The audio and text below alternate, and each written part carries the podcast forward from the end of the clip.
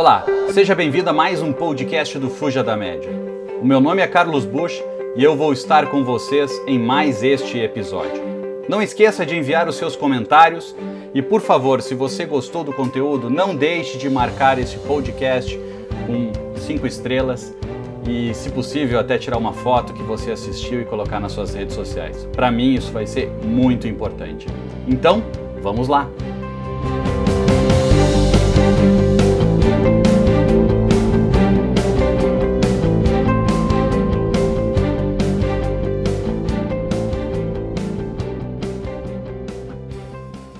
Bem, hoje nós vamos falar sobre a importância dos benchmarks. Ou melhor, será que são tão importantes assim?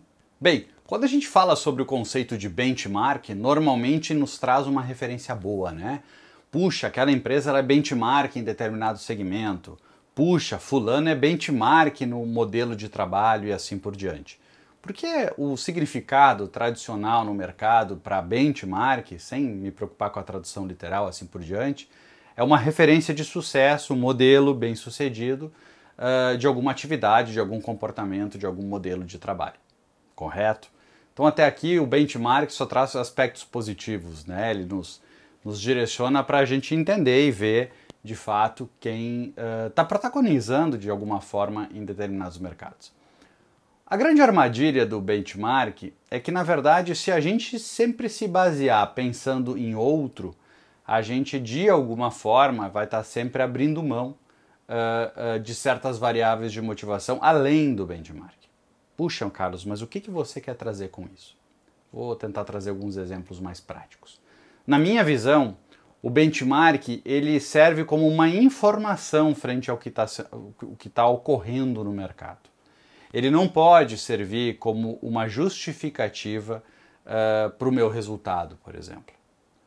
Se eu saio do resultado uh, de uma maneira mais ampla e foco muito mais em comportamentos, que também o benchmark tem relevância, eu vejo um outro fator uh, uh, que complica um pouco, que é a verdade do conservadorismo, da, que na verdade é a parte do, do, de ser mais conservador, da parte de correr menos riscos, o que não é positivo para os negócios. Puxa, o que eu quero dizer com isso? Olha só, quando a minha empresa, por exemplo, vai buscar uh, contratar um software de, em determinado segmento de negócio, existem tipicamente as empresas que são líderes naquele segmento, que são benchmarks. Então, naturalmente, eu tomar uma decisão por contratar o benchmark pode se tornar a melhor solução. Olha, eu digo para você, é uma grande chance, mas não é uma garantia, porque existem N variáveis, uh, as empresas que vão me assessorar, os executivos daquela empresa que estão me assessorando a fazer aquela negociação, enfim, existem várias variáveis. Ah, então, tipicamente, a gente usa o benchmark também como uma forma de defesa, uma forma de ser mais conservador, ou seja, eu estou tomando uma decisão que a maioria que teve sucesso tomou. Concordam? Mas vou trazer um exemplo diferente para você pensar um pouco sobre o benchmark. Uma forma de pensar é que se eu pegar um relatório, eu analisei esses dias o relatório da. Deixa eu até pegar o nome da empresa aqui, estatista.com. Ela fez um. Ela, ela tem vários dados estatísticos, obviamente, até como o nome da empresa diz, mas eh, eu gosto muito de comparar a performance de vendas por metro quadrado no varejo, por exemplo. Para a gente entender não só no mundo digital, mas no mundo físico, qual é a performance frente ao espaço físico que cada, cada ponto de venda se coloca versus o quanto de dinheiro traz. Para ter uma, uma, forma de entender um pouco um comportamento linear uh, de certas indústrias um certo contexto. E eu gosto muito de uma comparação, isso é no mercado americano principalmente, eu há muito tempo sempre falo que as maiores empresas uh, uh, de comercialização por metro quadrado no mercado americano passa pela Apple e a Tiffany, naturalmente, todos já devem imaginar, até pela natureza dos produtos, ticket médio e perfil de lojas, né? Uh, tem uma empresa que sempre surpreende a grande maioria que não é muito ligada nesses números, que é a Lululemon, que eu já falei em vários conteúdos aqui, então eu deixo para um segundo momento, mas a Lululemon é o, a terceira empresa nos últimos anos que tem performado por venda de metro quadrado. E aí, para não entrar nos demais, eu vou, eu vou, trabalhar com a média. Então, o que, que eu estou fazendo? Eu estou tirando os, os três principais, porque eles não podem ser referência para o meu exemplo, e vocês vão entender por que já na sequência e eu estou pegando a média. E se eu pegar a média de 2010 por venda de metro quadrado nas 800 empresas analisadas, a venda por metro quadrado é de 591 dólares. né, o ticket médio por metro quadrado. E se eu pegar em 2019, do último, estou ignorando 2020 por uma questão uh, que foi um ano atípico, né? Em 2019 a gente trabalhou na casa de 606, 608 dólares, ou seja, uma diferença menor do que 7% nessa, nessa disparidade uh, entre o ticket médio do, do, do, do, quarto colocado até o 800, a média, de 10 anos de, inter, de intervalo a gente não melhorou mais do que 5, 6, 7%. Basicamente, se a gente for olhar, até a defasagem econômica, de certa forma, empata. Então, não quer dizer que a gente foi de uma forma positiva em termos de venda. Né? Mesmo não tendo inflação diretamente nos Estados Unidos, existe, obviamente, uh, remarcação de preço e algumas variáveis assim. Então, de certa forma, a gente está falando de um mercado estável, por quê? Porque tipicamente as companhias, quando a gente fala no mundo de negócios, o benchmark é um nível de onde eu me comparo a chegar próximo a empatar. E em alguns casos, algumas empresas querem desafiar, não, eu quero me tornar líder, então eu vou passar aquele benchmark. Mas o benchmark ele, ele serve meio que como um limite, como uma forma indiretamente uh, de limitação. Quando eu levo esse mesmo conceito do benchmark, ou seja, aquele cara que está liderando, aquele clube, aquela empresa, empresa clube, né, que está liderando no esporte, o esporte traz uma outra conotação, uma conotação de que toda a performance, o treino, a repetição, ela vai ser visando superar aquela marca uh, uh, daquele meu competidor. Notem que é uma abordagem um pouco diferente do que a gente tem no mercado tradicional de negócios.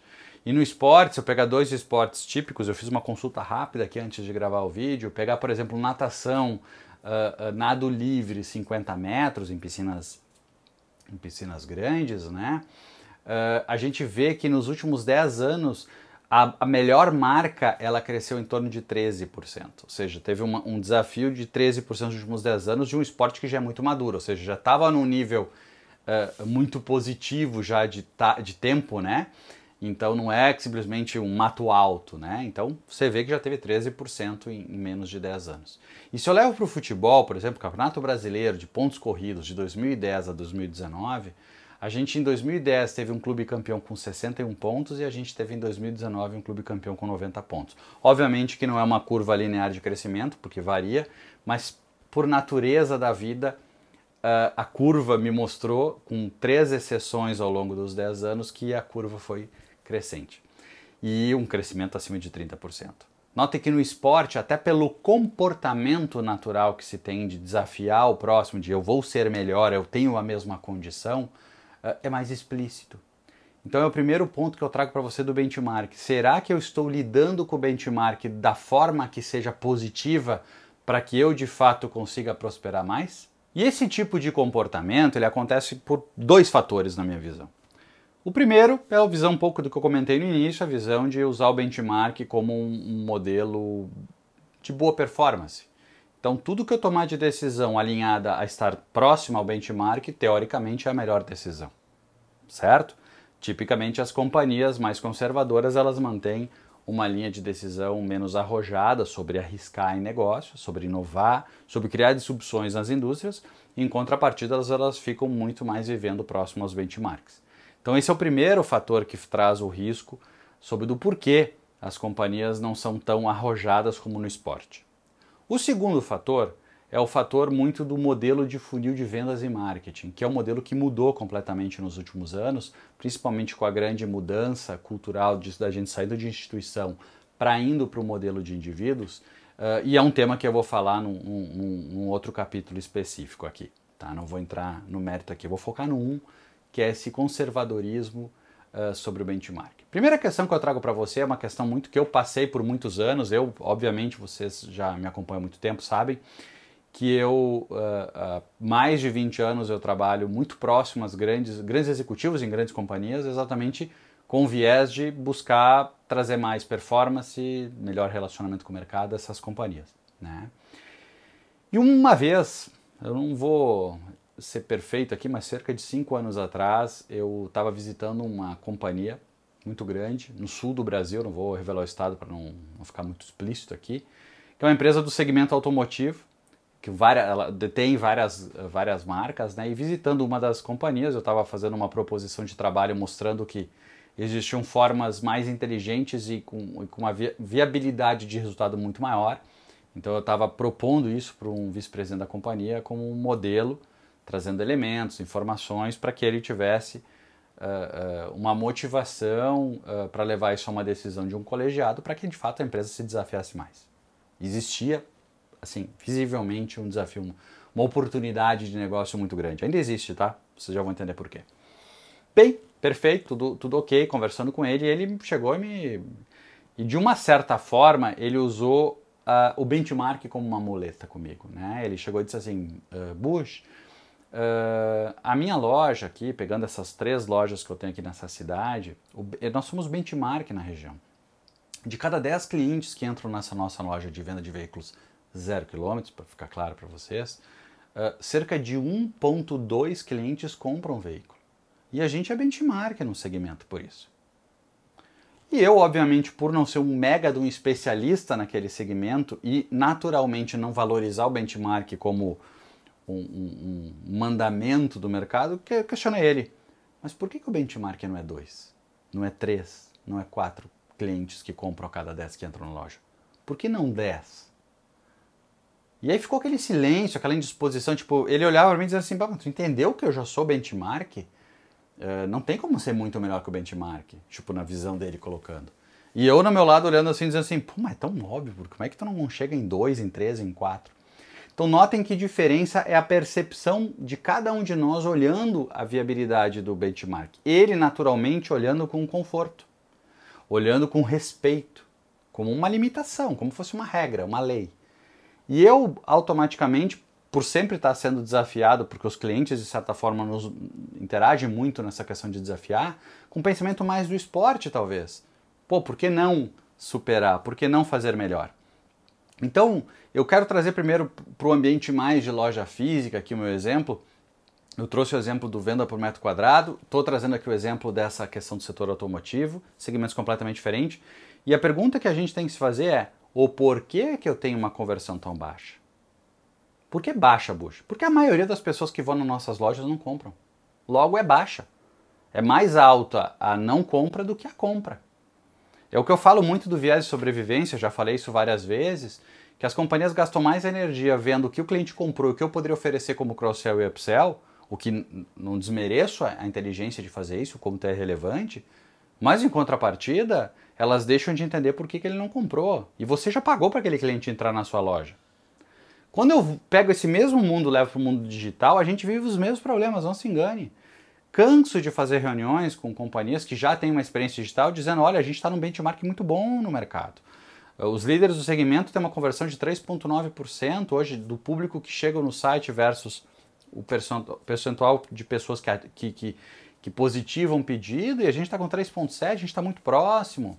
Aí companhias nesse sentido elas projetam como, puxa, se eu, se eu quero, por exemplo, crescer 30% ano que vem, porque o mercado eventualmente vai crescer, eu preciso investir mais dinheiro em marketing ativo. Para quê? Para garantir que mais pessoas cheguem no meu site. Porque tipicamente a gente olha o funil de vendas pensando, eu tenho que botar mais pessoas no funil porque eu sei que a bitola Embaixo é 3.7, 3.5, 3, cada um com as suas variáveis de benchmark, que vai fechar negócio. E aí o pessoal me vende como um fator positivo. Olha que legal, previsibilidade, a gente é uma maquininha tal. Perfeito. Quanto a isso, nota 10. Mas por que não 4? Por que não 5? Por que não 10? Você não está trazendo gente, por favor. Cara, vem no meu site só para aumentar meu número. Não, as pessoas já chamadas no site de, de maneiras que geram interesse. E por que, que eu não converto? Por que, que eu não faço 30% de conversão? Por que, que eu não faço 50%?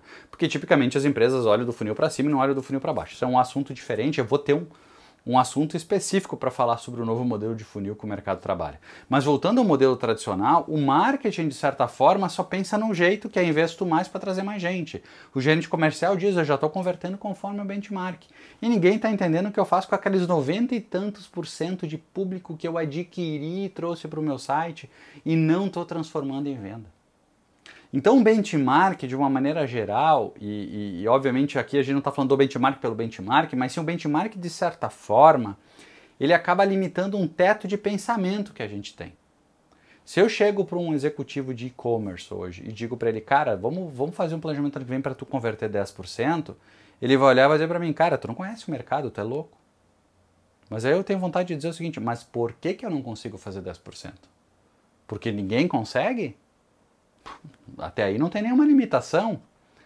O grande ponto é exatamente esse: existem elementos que eu tenho que me desafiar para melhorar essa variável. Eu não estou aqui dizendo que de 3 eu posso chegar em 30, até porque poderia. Mas eu tenho que entender como eu posso ser melhor a cada dia e não olhando o mercado, o meu o líder, o meu competidor. Eu tenho que olhar a mim mesmo. Se nesse mês eu terminei com 3,72 de conversão, mês que vem vai ser 3,73. Eu tenho que me colocar no, na cabeça, na mentalidade de um esportista, do nadador, que todo mês ele tem que ter uma média melhor, ele tem que ter uma, um desempenho melhor. É que nem os profissionais que treinam corrida, treinam Ironman, treinam, enfim, qualquer esporte. E por que, que eu não faço isso nos negócios? Porque é cômodo para a gente buscar uma muleta de dizer que está tudo bem. É cômodo a gente também não ficar esticando a corda o tempo inteiro. Tem várias variáveis aqui envolvidas. Mas o principal fator é: eu posso me desafiar. Eu vou acabar com um, um, esse, esse conteúdo aqui com um exemplo que para mim ele é muito claro e vai mostrar um pouco do que eu quero trazer. Uh, uma vez me contaram uma história uh, no interior do Rio Grande do Sul que existiam dois. Uh, lá a gente chama de jornaleiro, né? Mas aqui é as tabacarias, né? As, as bancas, né? Mas dois jornaleiros numa cidade de interior uh, que ficavam, tipo, cada um numa esquina da mesma rua, então uma distância de, sei lá, de 100 metros, 200 metros, muito, muito curta a distância. E era interessante porque eu vou chamar de João e Pedro, tá? Então, mas os nomes não são esses, mas o João, ele, ele, ele tinha uma, uma, uma um, ele era um jornaleiro que tinha uma performance desproporcional. As pessoas as pessoas compravam muito mais lá, ele tinha visivelmente um volume de clientes maior, ele tinha. Aí ele tinha uma ideia de fazer uma forma de exposição dos produtos mais inteligente. Aí o que, que fazia o Pedro? Tava sempre olhando, dizia, puxa, olha lá. Ele hoje colocou, ele colocou agora lá um cartaz escrito a mão, umas promoções de revista. Vou fazer igual. Outro dia o Pedro ia lá e copiava igual. Então, de certa forma, mesmo que o João sempre trazia novidades e, e, e engajava, o Pedro, de certa forma, tinha um delay muito pequeno para acompanhar. Então não teria por que ter essa disparidade tão grande. Mas o Pedro passou anos, anos e anos, muito mais de uma década, uh, sobrevivendo com aquele, como jornaleiro, muito distante uh, da performance né, e do, do reconhecimento do, do, do que o, o benchmark, no caso aqui, que era o João tinha.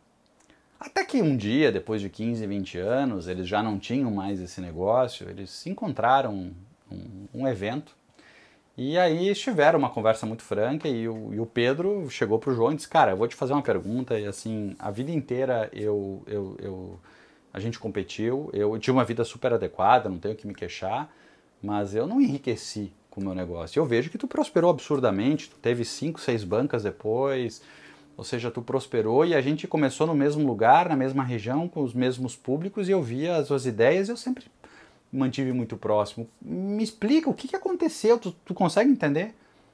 E aí o João, o João falou de uma forma muito tranquila para Pedro. Sim, sim, eu sei muito bem. A minha banca tinha quatro olhos cuidando dela, a tua não tinha nenhum. Porque para o João, ele tinha os dois olhos dele cuidando da banca dele, e o Pedro tinha os dois olhos não cuidando da sua banca, mas cuidando da banca do João. Esse é exatamente o ponto do benchmark. O benchmark só serve para você gastar sua energia comparando o outro. Ao invés de olhar o benchmark como dizendo, bem, perfeito, o benchmark é meu próximo ponto que eu vou sobre, so, so, passar, vou vencer. E isso quer dizer que eu não vou copiar a estratégia de quem fez o benchmark. Eu tenho que fazer algo melhor. É um pouco complicado da forma que a gente fala, obviamente negócios e esportes são contextos diferentes, mas o que eu quero trazer para você é que se você se contentar em ser algo entre o que você é e o benchmark, você vai ser muito próximo da média, como eu comentei. A média praticamente não evoluiu no meu início do meu exemplo. Mas vai olhar a Apple, a Lululemon e a Tiffany. Elas evoluíram muito mais. Talvez porque a mentalidade de gestão, de produto, é bem diferenciada no mercado, o que a gente não pode negar. Espero que esse vídeo tenha ajudado todos vocês. Fiquem muito bem.